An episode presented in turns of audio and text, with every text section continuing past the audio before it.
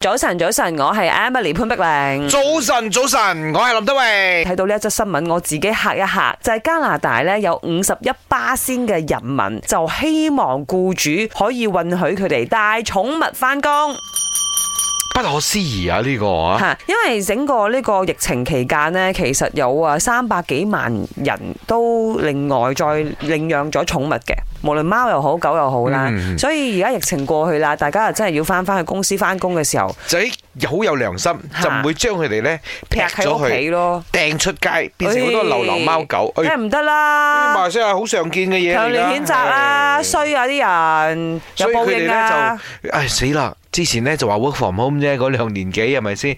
同只寵物相處咗兩年幾，而家要翻翻公司擺喺屋企，佢會好悶噶喎。咁我問冇人你啦照顧佢喎。林生，如果公司允許帶寵物翻工，你會唔會帶 啊？誒咁又唔會，因為我嗰兩隻寵物就唔係人咁品嘅。你係養緊 husky，仲 有 c h i n a u z 仲有一隻 e 啊 Schnauzer，係係係啊，係兩隻都係比 較恩皮啲嘅狗嚟嘅，啊 Schnauzer 就嗰只就比較聽話啲嘅。哈哈哈！啊，嗰只 À, Husky 嚟到我哋公司嘅話咧，嗯佢可以成為親善大使 嘛？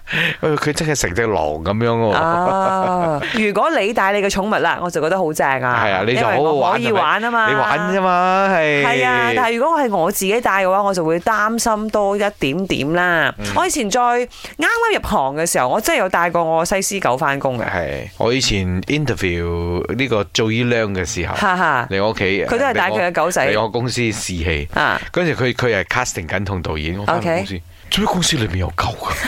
邊個咁大膽帶狗嚟翻公司啊？即係我自己有一個咁嘅感覺啫嘛。嚇 跟住哦，做依娘嘅，哦 哦 OK 啦。